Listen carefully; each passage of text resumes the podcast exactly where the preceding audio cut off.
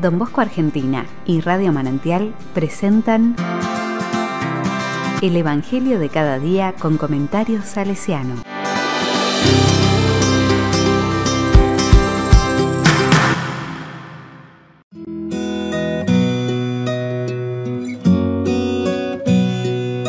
Lunes 28 de septiembre. La palabra dice, ese es el más grande. A los discípulos de Jesús se les ocurrió preguntarse quién sería el más grande. Pero Jesús, conociendo sus pensamientos, tomó a un niño y acercándolo les dijo, El que recibe a este niño en mi nombre me recibe a mí, y el que me recibe a mí recibe a aquel que me envió, porque el más pequeño de ustedes, ese es el más grande.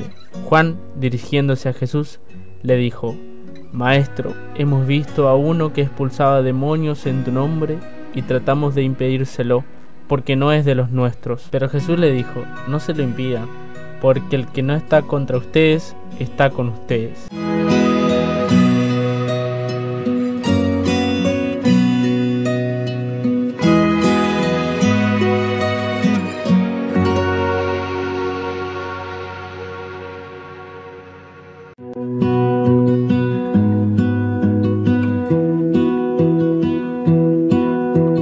La palabra me dice, los discípulos que no aprenden continúan en su pequeño mundo de intereses personales, en el que, además, las personas que no pertenecen a su grupo se pueden dejar al margen.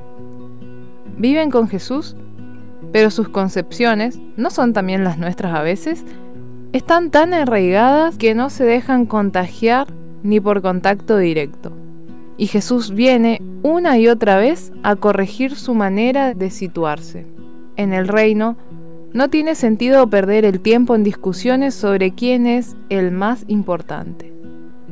Las cuestiones de la superioridad sobre otros, del poder, pertenecen a concepciones de la vida que no tienen cabida en la propuesta de Jesús. Los importantes son siempre los más pequeños, los que no cuentan, los que no tienen voz.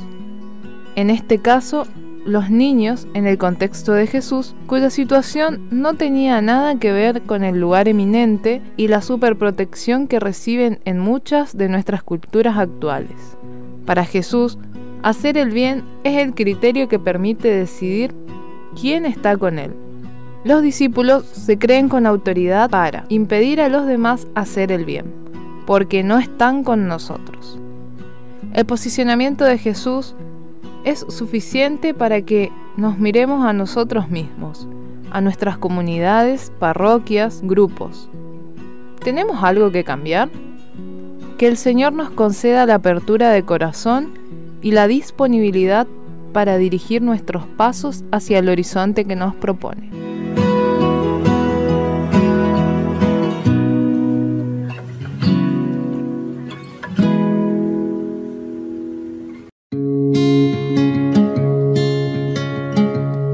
Corazón salesiano. Frente a las peleas que pueden surgir, a las discusiones que plantea el pasaje del Evangelio por quién es el más grande, me venía al corazón la carta que don Bosco escribe desde Roma en 1884. Nos invita a la familiaridad, nos invita a amar lo que aman los jóvenes, nos invita a la alegría.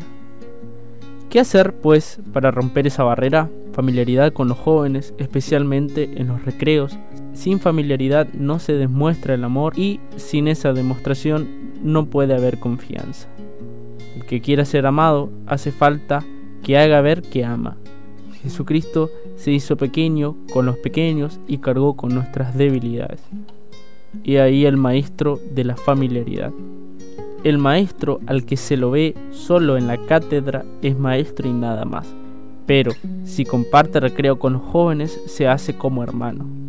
Si se ve a uno solo predicar desde el púlpito, se dirá que no hace ni más ni menos que su deber.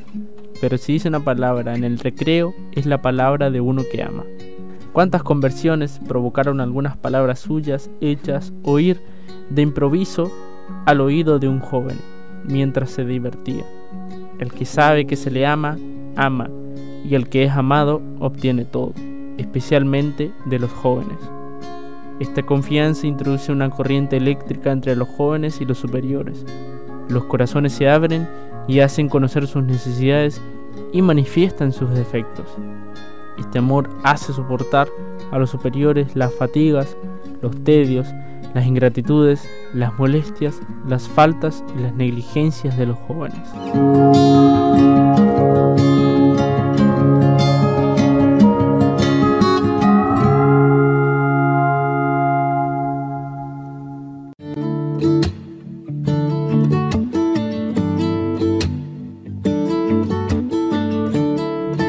La palabra le digo, Jesús, hazme un misionero de tu amor, que ayude a los demás con un espíritu de alegría y humildad, sabiendo tener la apertura sencilla de un niño ante los demás, ver en ellos lo bueno, lo que nos une, en vez de buscar los defectos.